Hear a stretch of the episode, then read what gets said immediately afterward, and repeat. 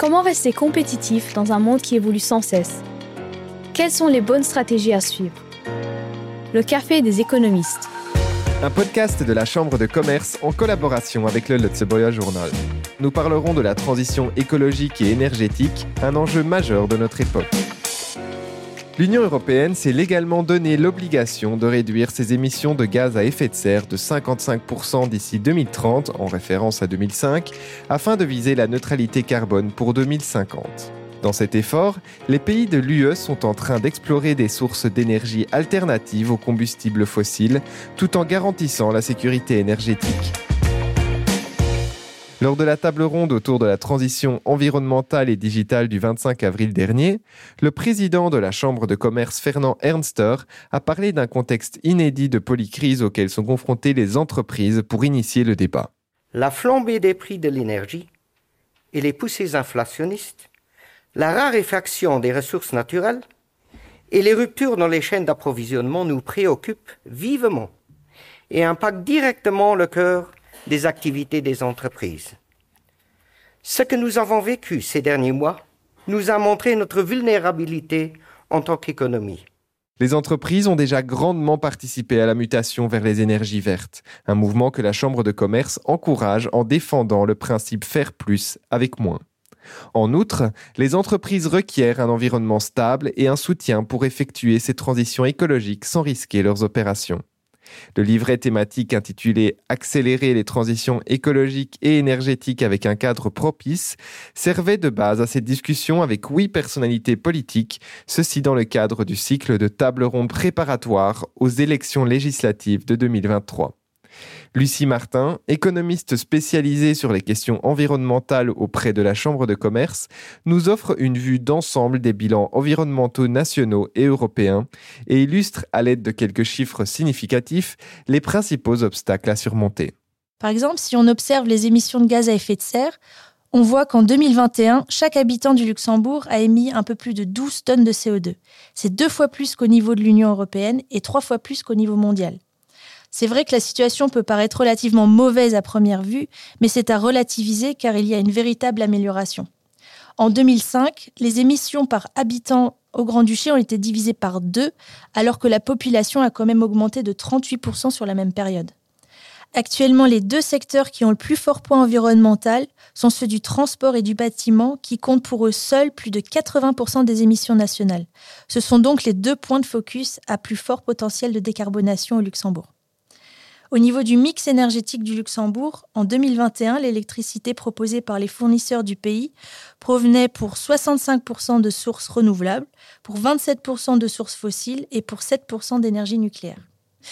Au vu de l'urgence climatique, les ambitions sont constamment revues à la hausse.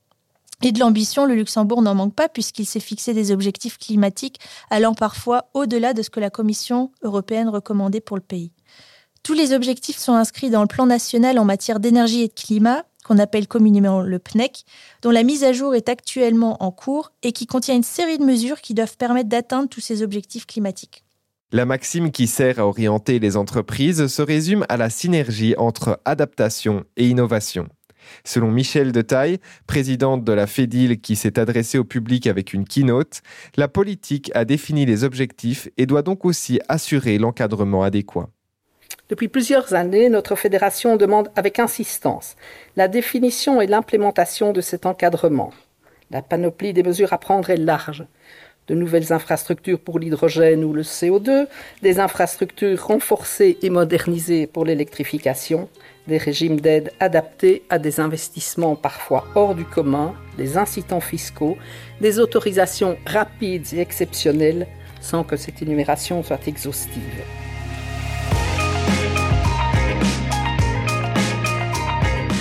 Dans ses réponses, le ministre de l'Énergie Claude Tourmes a entre autres essayé de rendre le plan national intégré en matière d'énergie et de climat plus palpable et compréhensible pour tous.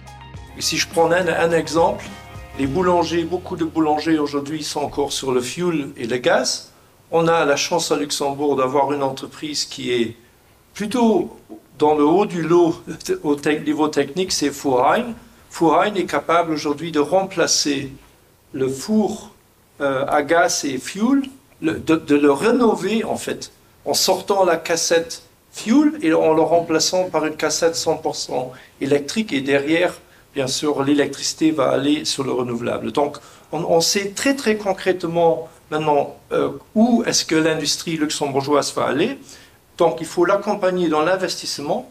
Il a aussi souligné que le Luxembourg dispose d'assez de renouvelables pour alimenter tous les citoyens, mais que ceci ne serait jamais possible à un prix compétitif pour l'industrie. Il faudrait donc conclure des partenariats. Le député européen et candidat du CSV, Christoph Hansen, quant à lui, s'est exprimé plus en détail sur les enjeux internationaux. Si nous, on veut en Europe avoir une production de batteries, on aura besoin, par exemple, de, euh, l'Argentine, qui a euh, la réserve la deuxième plus grande au monde de lithium, par exemple.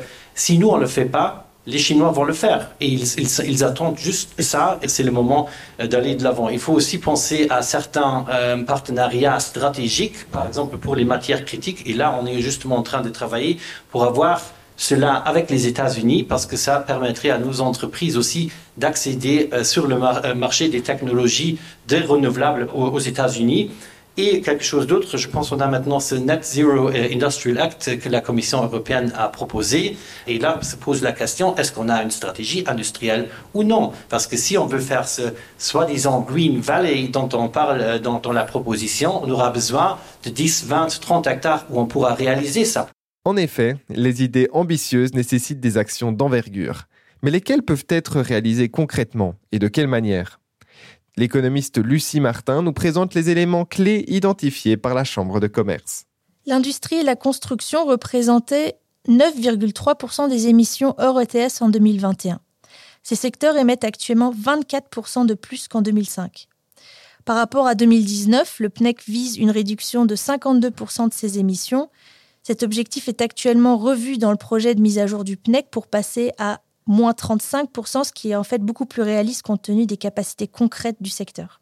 L'industrie présente néanmoins un intéressant potentiel en matière de décarbonation et de réduction de la consommation énergétique, via notamment la modernisation des équipements et la mise à jour des technologies qui peuvent profiter des aides étatiques en RD. Une feuille de route pour la décarbonation de l'industrie est d'ailleurs en cours d'élaboration. Elle identifiera les potentiels de décarbonation de l'industrie manufacturière, en particulier, et proposera des mesures pour en faciliter la mise en œuvre. Parmi les mécanismes incitatifs phares qui ont fait leurs preuves, il existe l'accord volontaire relatif à l'amélioration de l'efficacité énergétique dans l'industrie, qui sera d'ailleurs étendu aux mesures de décarbonation dès 2024. De manière générale, cet accord a montré l'efficacité d'instruments incitatifs volontaires dans le cadre de la baisse de consommation d'énergie. Les entreprises peuvent s'engager à réduire leur consommation et, en contrepartie, elles recevront des avantages financiers dans le cadre du mécanisme de compensation. Le Luxembourg prévoit par ailleurs d'introduire ou de réviser certains de ces instruments. C'est notamment le cas pour, par exemple, le régime d'aide en faveur des entreprises, que ce soit en matière de protection de l'environnement ou de recherche, de développement et d'innovation. Mais on a aussi la modernisation de la bonification d'impôts pour les investissements verts, la mise en place d'un mécanisme de partage des risques liés au projet d'efficacité énergétique et de décarbonation des entreprises, ou encore l'accélération des procédures d'autorisation pour les projets de décarbonation. J'aimerais également souligner un point clé. Les résultats du baromètre de l'économie de la Chambre de commerce ont montré que 79% des entreprises identifient le coût de l'énergie comme un enjeu stratégique pour leur activité et 35% s'attendent à une baisse de leur rentabilité à court terme, en particulier dans l'industrie et le commerce. Afin de réduire la consommation d'énergie et la dépendance aux énergies fossiles comme le gaz ou le mazout au Luxembourg, et afin de réussir à atteindre les objectifs d'efficacité énergétique, la rénovation énergétique des bâtiments présente un potentiel indéniable. Le PNEC vise un taux de rénovation énergétique ambitieux de près de 3% par an de tous les bâtiments construits avant 1991. Il vise à ce que l'ensemble du parc immobilier du Luxembourg soit composé de bâtiments à très haute efficacité énergétique d'ici 2050.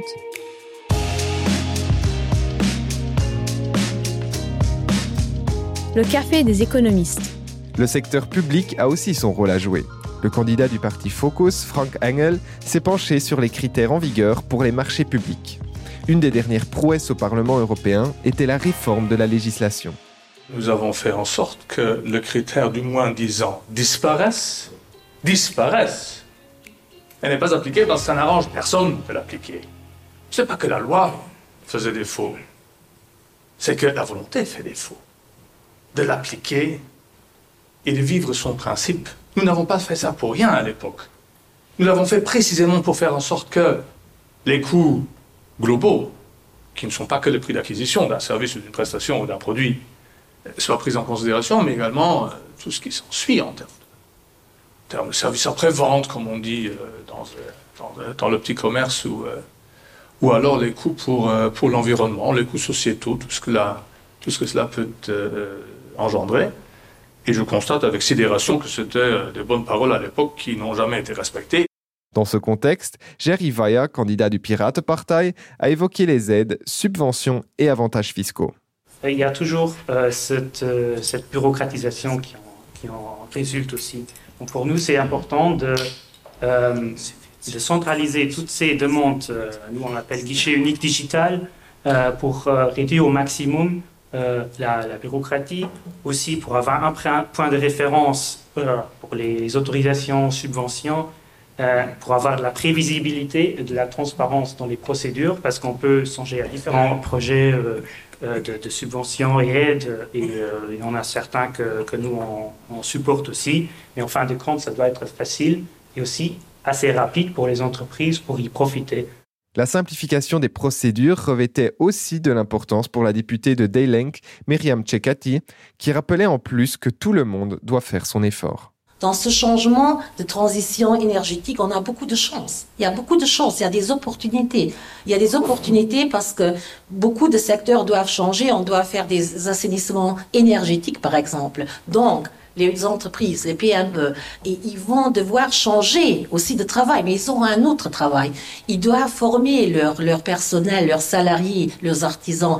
On doit les former. Donc, on doit aussi regarder ce que, qui est fait euh, comment euh, les formations professionnelles se font aux écoles. Ça, c'est pour nous aussi un, un, volet qui est toujours oublié. On n'a pas assez de main-d'œuvre et on a des main-d'œuvre qui sont souvent pas assez bien formées. Revenons sur le livret thématique de la Chambre de commerce. L'économiste Lucie Martin donne quelques exemples de solutions proposées aux futurs décideurs politiques pour que le Luxembourg soit bien préparé aux défis liés à la transition écologique et reste compétitif. La Chambre de commerce propose d'élaborer des plans d'action sectoriels destinés aux entreprises et qui permettraient de les guider sans les contraindre. Il répondrait par exemple aux questions comme euh, quelles technologies sont disponibles, lesquelles dois-je mettre en place, comment puis-je planifier ces changements, etc. Ce qui est important pour la réussite des transitions écologiques et énergétiques pour les entreprises est de leur offrir davantage d'incitation et d'accompagnement pour leur donner un réel coup de pouce. Il ne faut pas oublier qu'une entreprise ne pourra faire les investissements nécessaires que si sa rentabilité reste préservée. Dans cette optique, le gouvernement pourrait par exemple renforcer certaines aides ou même créer de nouveaux instruments incitatifs. Le projet de mise à jour du PNEC envisage par exemple déjà de renforcer l'accord volontaire pour prendre en considération les efforts de décarbonation en plus de ceux de l'efficacité énergétique, ce qui est une bonne avancée, car les deux éléments sont complémentaires pour atteindre les objectifs climatiques fixés par le Luxembourg. Dans la même veine, la Chambre de commerce soutient également que le prêt climatique pour la rénovation énergétique pourrait par exemple être renforcé. Enfin, un autre point important serait de rendre la taxe CO2 progressive pour la rendre plus incitative. L'entreprise pourrait en effet partiellement ou entièrement être exonérée de la taxe CO2 selon son potentiel de décarbonation résiduelle et compte tenu des meilleures technologies disponibles qu'elle met en place. Pour venir compléter les dispositifs comme le Klimapact Febetriba et la House of Sustainability, l'État pourrait développer un formulaire digital unique donnant accès à une liste exhaustive des aides auxquelles les entreprises peuvent prétendre en fonction de leurs caractéristiques et besoins. Des taxes CO2, des déductions Pour Tom Weidisch, candidat de l'ADR, il y a certaines choses desquelles l'État ne devrait pas se mêler. I, I think politics shouldn't impose stringent measures on the free markets. I think the free markets know much better what to do because all of you are in this room, you have the deep local expertise and you also invest your time and your money and you know how to make it work. Why don't we see any horses on the streets today? Because the cars uh, won.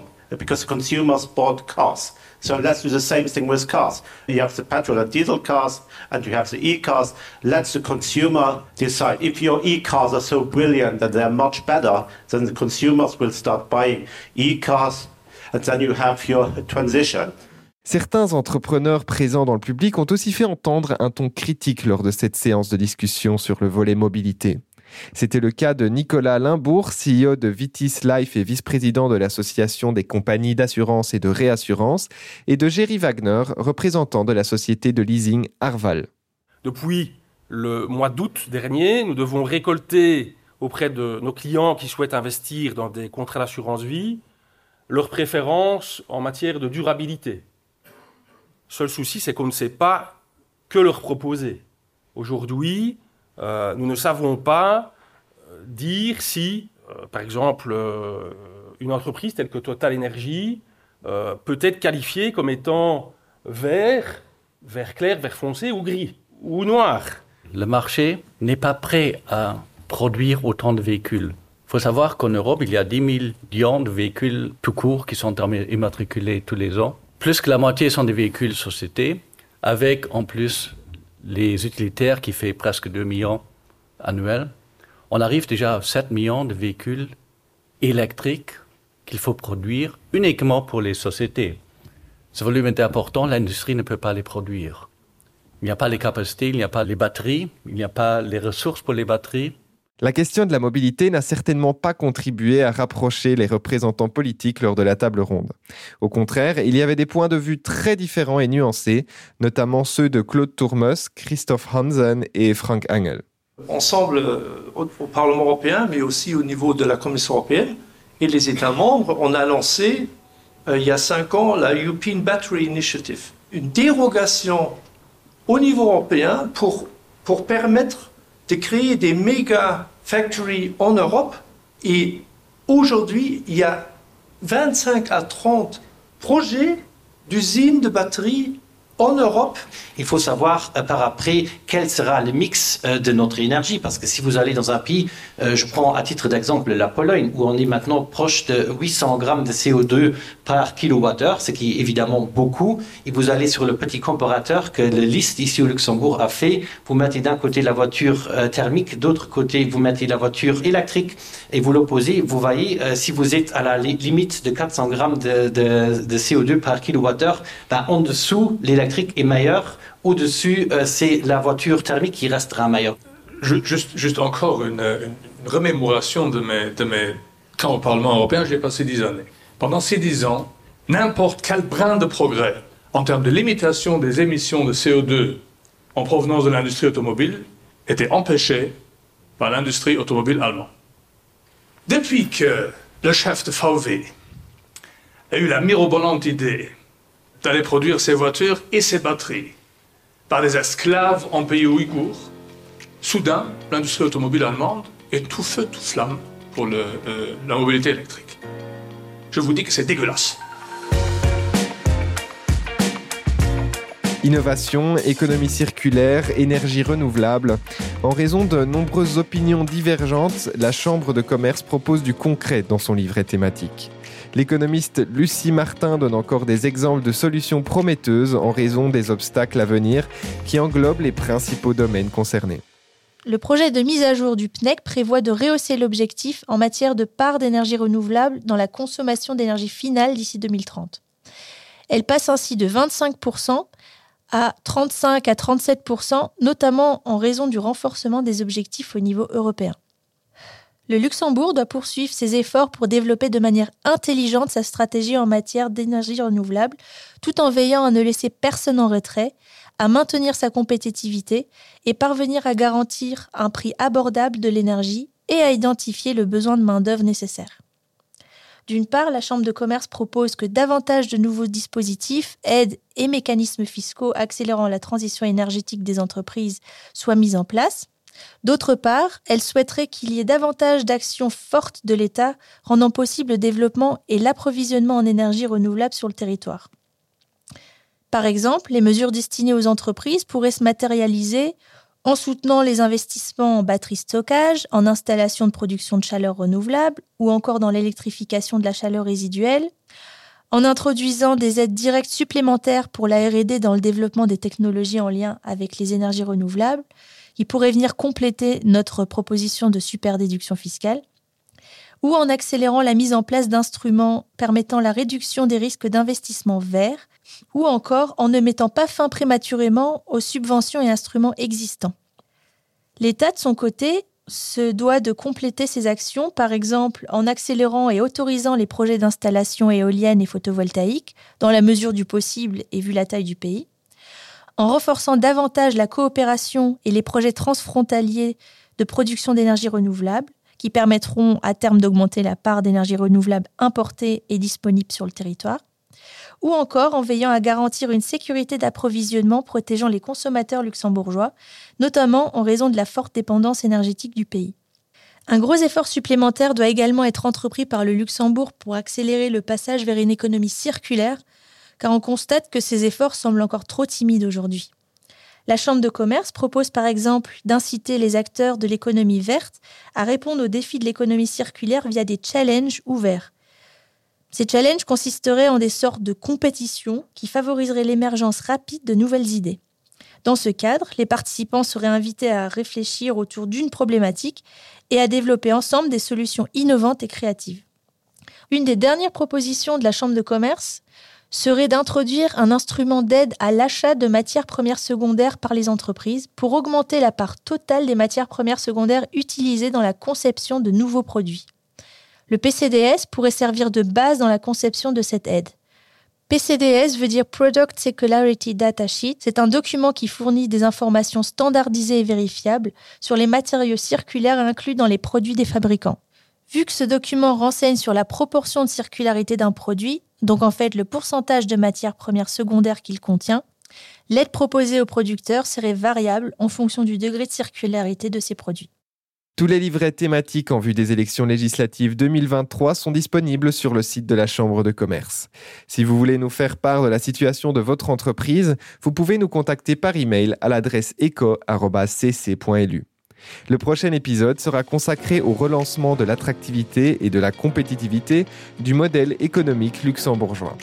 N'oubliez pas de vous abonner au podcast sur la plateforme de votre choix. Le Café des économistes, un podcast de la Chambre de commerce en collaboration avec le Lutzberg Journal.